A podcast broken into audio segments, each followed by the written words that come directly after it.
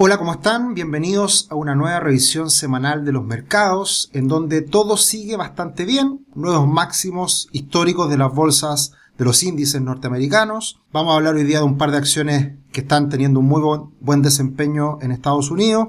Como siempre también cómo se ha comportado el cobre y el dólar, que ha estado bastante movido, particularmente el dólar en Chile. El comportamiento de los multifondos, que se sigue extendiendo esta buena racha para el multifondo A y muy mala racha para el multifondo más conservador, el multifondo E. Y como siempre, hablar de qué es lo que se nos viene, qué podemos esperar y una recomendación de libro como ha sido la tónica en el último tiempo. Tenemos una nueva semana azul con el Dow Jones subiendo un 0,2%, el Standard Poor's 500 un 0,4% y el Nasdaq también subiendo un 0,4%. El índice VIX sube un poquito esta última semana, el Bitcoin bastante estable, aún cercano a los 30.000, 30.000 dólares, que sigue siendo un piso muy relevante que hay que estar monitoreando. Si lo pierde, se puede caer fuerte el Bitcoin, así que todos están mirando ese soporte de los 30.000 dólares. El petróleo WTI cayendo levemente y el oro y el cobre subiendo más de un 1%. El tablero que nos muestra esta semana la bolsa norteamericana destaca dos acciones de las denominadas FANG. Estas acciones enormes de estos gigantes tecnológicos siguen registrando máximos, en el caso de Amazon alcanza máximos históricos, un muy buen desempeño la última semana, más de un 8%, Microsoft también subiendo y Apple también avanza más de un 5%. Hay que tener en cuenta que se nos viene una nueva temporada de resultados corporativos en Estados Unidos. Terminó el segundo trimestre y ya vienen las noticias de cómo fue los ingresos, los beneficios y las proyecciones a futuro de eh, las acciones norteamericanas. Así que eso es una de las noticias que se viene muy importante en los próximos días. Y acá tenemos al toro de Wall Street que está algo cansado, que está hoy en día sigue avanzando, sigue, sigue registrando máximos la bolsa norteamericana, pero este toro de Wall Street al parecer ya se agota un poco. Lo hemos hablado en muchas ocasiones, el alza de la bolsa norteamericana ha sido imparable. Hay muchas dudas de, lo que se puede estar gestando en este minuto, una burbuja para muchos, muchos riesgos que están presentes hoy en día, pero de todas formas un muy buen, buen contexto monetario, fiscal, económico, de recuperación que sigue estando plenamente vigente. Así que desde ese punto de vista, todo bastante tranquilo. Y ahí tenemos a Jerome Powell que nuevamente saldrá a escena esta semana que viene,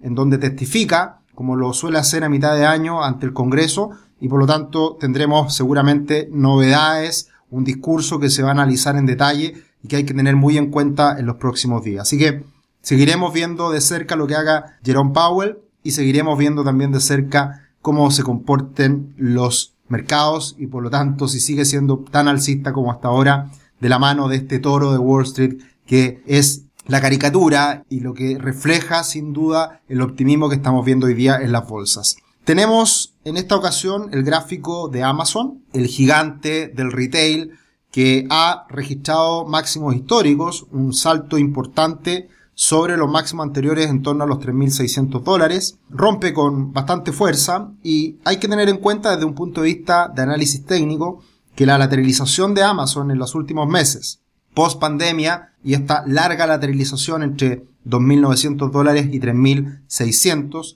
esa ruptura de este canal de lateralización de pausa se está rompiendo y por lo tanto entrega una muy buena perspectiva futuro de lo que podría ser Amazon.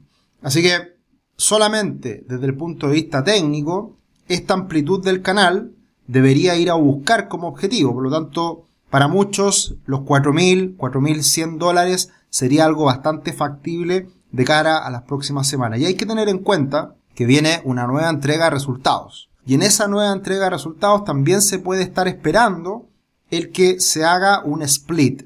¿Qué es lo que es un split? Es la división de una acción por varias acciones más chiquititas que de esa manera puede hacer a esta acción mucho más atractiva para el inversionista retail. Hoy en día, que una acción cueste 3.700 dólares es mucho dinero y por lo tanto el que se pueda dividir esta acción en partes más pequeñas y que de esa manera pueda comprarlo inversionista retail es algo que han hecho muchas empresas en el pasado. Lo ha hecho Apple en varias ocasiones, Tesla, ahora hace poco Nvidia, y por lo tanto esto puede ser algo interesante a tener en cuenta de cara a las próximas semanas. Es algo que ya se ha venido rumoreando, y por lo tanto al estar cerca de esta nueva entrega resultados puede ser interesante si es que finalmente Amazon lo anuncia. Misma situación, lo que estamos viendo hoy día con Apple, también alcanzando máximos históricos, también una figura técnica bastante atractiva, un triángulo alcista, que si llega a romper estos niveles de 145, dándole un poquito de filtro, 147, 148, tiene buena perspectiva lo que podría ser Apple en las próximas semanas. Así que, si es que los grandes, si es que las grandes tecnológicas siguen tirando el carro, apoyado por elevadísimo crecimiento en ventas y por ende también buenos resultados, es muy probable que las bolsas norteamericanas también sigan en buen pie, porque hay que tener en cuenta que las FANG, estas grandes tecnológicas de Estados Unidos, son las que hoy día tienen más de un 20% del Standard Poor's 500. Son muy relevantes y por lo tanto, si siguen un buen comportamiento estas empresas, es muy probable que también la bolsa norteamericana como un conjunto siga también un buen escenario, un buen comportamiento. Y algo que hemos dejado un poquito de lado en las últimas semanas es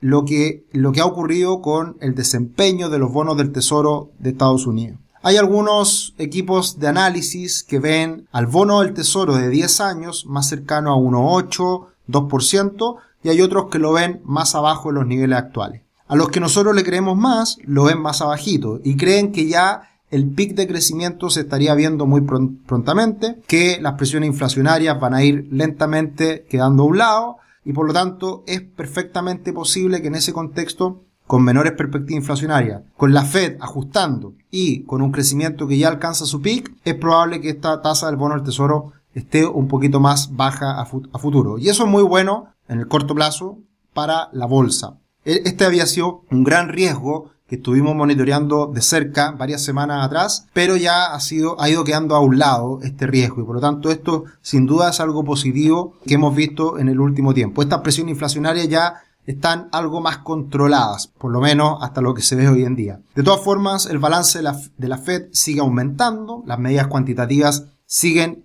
entregándose al mercado y por lo tanto, en la medida que el balance de la Fed y el balance del Banco Central Europeo sigan aumentando, esto sigue siendo positivo para las bolsas. Eso hay que tenerlo muy en cuenta. En la medida que la, la liquidez llegue al mercado, esto es muy bueno para las bolsas y por lo tanto desde ese punto de vista es un contexto favorable. Más allá de los temores que hay respecto a la variante Delta, más allá de lo que diga Rubini, que se habló harto la última semana, que Rubini y otros analistas hablaban de que se está incubando una crisis en los mercados. Y bueno, hay que, hay que tener en cuenta que Nuriel Rubini ha anticipado las últimas 10 crisis, de las cuales han habido solamente dos. Así que hay que tener en cuenta que Rubini es como ese reloj malo, que a pesar de que el reloj esté malo, va a dar en dos oportunidades durante el día muy bien la hora. Un reloj que está malo, de todas formas, dos veces al día da bien la hora. Así que Ruini se, se le dice de, de, esa manera bastante caricaturesca, que es alguien muy pesimista y la verdad que se dice que anticipó la crisis del 2008, pero bueno, alguien que dice todos los años que va a haber crisis, obviamente en algún momento le va a chuntar. Así que no hay que tomar muy en cuenta a Rubini. Acá en Chile había alguien que se parecía a Rubini y anunciaba que venía siempre la próxima crisis y no llegó nunca. Bueno, eh, también tenemos el ratio price sales que está alcanzando máximo histórico. Hay, existen varios ratios en bolsa. Ratio precio valor libro, es decir, el valor en bolsa de una acción respecto al valor en libros. Existe también el ratio precio utilidad y, y muchos de estos ratios uno lo analiza y los toma en consideración para ver cómo está esta sensación, la temperatura del mercado. Y obviamente también otro indicador que es preocupante es que la relación precio, los precios de la bolsa, comparado con las ventas, hoy día también está en un máximo histórico. ¿Y qué demuestra esto? Que todo se ha inflado muchísimo en bolsa. Y eso hay que tener cuidado. En algún momento va a llegar ese, ese apretón y vamos a ver corrección importante. Por el momento no se observan y seguimos en máximo histórico, pero hay que tener en cuenta todas estas cosas para que cuando llegue esa corrección, no sabemos cuándo, no decir, no me avisaron, ya eso va a ocurrir en algún momento. Es muy difícil saber cuándo, pero hay que tener en cuenta todos estos factores porque están dando cuenta de que el mercado está muy, muy calentito, está muy efervescente. Y obviamente esto es cíclico y tenemos buenos momentos, malos momentos y va a llegar ese mal momento. ¿Cuándo? No sabemos, pero hay que tener en cuenta mucha información para saber cuándo ser un poquito más prudente, más conservador si se quiere. Como siempre, los dejamos cordialmente invitados a nuestro canal de YouTube. Sigue creciendo nuestra comunidad, estamos muy contentos, los invitamos a que se sumen a YouTube y se sumen nuevos seguidores, que les den me gusta a nuestros videos tenemos ahí varios videos que estamos próximos a sacar, nos hemos demorado un poquito, pero ya vienen hartos videos de educación financiera. Hemos estado un poquito en pausa, pero como siempre lo acompañamos con este video semanal de la visión de los mercados y por lo tanto los dejamos cordialmente invitados a que se sumen a nuestro canal, que se sumen también a otras redes sociales como Instagram, Twitter, arroba cetricio, arroba CL cómo se ha comportado en los últimos días el cobre, se está levemente recuperando, está al parecer algo más tranquilo el ambiente en el caso del, cobre. Eh, vamos a tener varias noticias esta semana desde China, así que eso suele afectar bastante al precio de los commodities. También hay que mirar muy de cerca lo que pase con el dólar a nivel global, que si empieza a recuperarse el dólar en el mundo, como algunos anticipan, podrían seguir cayendo las materias primas y el cobre en particular. Así que hay que tener muy presente esta directriz alcista que está mostrando el cobre que sigue plenamente vigente y sigue soportando una caída mayor en el precio del cobre. El dólar en Chile, a pesar de todo, sigue subiendo. Y eso es porque creemos sigue existiendo bastante riesgo. Estamos ya muy próximos a las primarias presidenciales, sigue avanzando este enorme calendario de elecciones en Chile que ha generado tanta incertidumbre. Tenemos entre medio el inicio de la convención constitucional y muchas cosas que siguen haciendo mucho ruido. Todavía tenemos bastante show de aquí a fin de año, así que mientras esto no se calme y, a medida que vayan, vayamos conociendo noticias respecto a este calendario de elecciones, es probable que el dólar siga con una presión al alza. Y obviamente teniendo siempre en cuenta lo que pasa con el cobre, con el dólar a nivel internacional, etc. Pero ya el hecho de que esté consolidándose sobre los 740 pesos y a pesar de las grandes ventas que ha estado anunciando y haciendo el Ministerio de Hacienda, liquidando dólares para financiar el gasto público, esto es muy importante que a pesar de todo eso el dólar siga subiendo y además ya consolidándose sobre los 740 pesos. Así que es muy probable que el dólar siga con esta presión al alza en Chile. Y todavía el IPSA, a pesar de todo esto, sigue aguantando. Y este es el gráfico del IPSA que se ha estado apoyando en esta directriz alcista que sigue plenamente vigente. Si llegara a romper los 4.000 puntos el IPSA, uff, a sufrir, porque la verdad que puede ser una caída importante si es que rompe esos 4.000. Pero hasta ahora sigue aguantando los 4.200 puntos y por lo tanto en la medida que se mantenga sobre esta directriz, el IPSA sigue bastante con posibilidades de una recuperación importante. Y hay que tener en cuenta siempre, lo hemos dicho ya desde hace varias semanas, apostar por el dólar al alza y apostar por el IPSA al alza es, puede ser una buena estrategia. ¿Por qué? Y, no así el ETF de Chile, que como el ETF de Chile hay una mezcla ahí de lo que pasa con la bolsa y lo que pasa con el peso chileno, ha estado bastante deteriorado en el último tiempo, principalmente por la depreciación del peso chileno. Así que se está ajustando hoy día el mercado brasileño, está cayendo un poquito. Eh, bueno, eh, probablemente eh, esto fue un anticipo de, que haya perdido Brasil la Copa América. esto es una broma, no tiene nada que ver. Pero bueno, ahí vemos un deterioro de, de la bolsa brasileña como mercado en este conjunto de moneda y también de bolsa. Así que se está ajustando esta brecha que habíamos observado hace un tiempo atrás. El comportamiento de los multifondos sigue siendo igual como lo venimos observando las últimas semanas. Muy bien, los multifondos más riesgosos, multifondo A, más ligado al dólar, más ligado a la inversión extranjera, las bolsas en máximo, el dólar en Chile subiendo, esto es muy bueno para los multifondos más arriesgados, el multifondo A, B en este caso. Multifondo C es el equilibrio entre lo más riesgoso, lo más conservador, y ahí tenemos este equilibrio respecto a la gran caída que sigue mostrando el multifondo E. Hemos hablado harto de cómo han sido golpeadas las tasas en el último tiempo en Chile, por se alinearon los planetas y ha salido todo mal en el último tiempo para el mercado renta fija local. Lo hemos dicho en muchas ocasiones, liquidación de la AFP, emisión de bonos, efecto pánico, efecto eh, elecciones, tantas cosas que han pasado en el último tiempo que han terminado afectando la renta fija. Creemos que esto ya está llegando a un punto de inflexión. Ya le quedaría poco a la renta fija para seguir pasándolo tan mal, así que debiéramos ver una recuperación de aquí en adelante. Todo esto tiende a revertirse a lo largo del tiempo. Y lo más importante, y esto lo, lo dio a conocer la Superintendencia de Pensiones en el último informe de rentabilidad, es que esas líneas que ustedes ven acá, línea roja, verde, celeste, eso da cuenta de que al estar esta línea un poquito más arriba, eso da cuenta del mayor riesgo que existe hoy día en los papeles, en la renta fija chilena. La curva debiera ser siempre alcista, con esa pendiente al alza, como se puede observar en el gráfico. Eso está bien. Y, en los tres casos se ve de la misma manera tasas a corto plazo más bajitas respecto a las a largo plazo que son más altas. Eso está perfecto. El tema es que haya más riesgo hoy día en Chile y que los inversionistas quieran menos la renta fija chilena. Eso lleva a que la tasa ha ido aumentando en todas las duraciones, en todos los plazos. Y eso que aumente esta tasa, eso da cuenta de que está perdiendo valor la renta fija. Y eso es lo que se está viendo reflejado en el multifondo E que lo ha pasado tan mal en el último tiempo.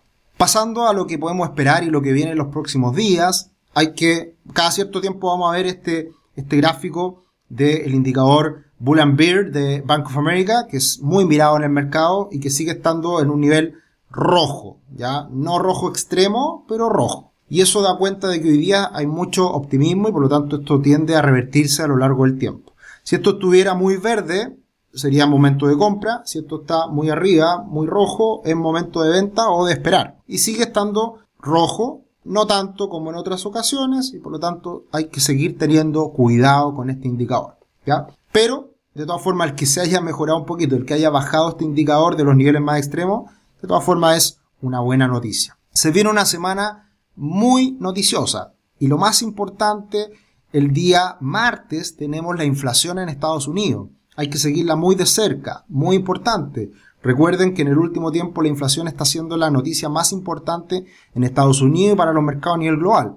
Así que hay que ver cómo sale esta noticia el día martes a las ocho y media de Chile, ocho y media de Nueva York. También esta semana habla Jerome Powell, testifica ante el Congreso y siempre también es muy importante lo que diga.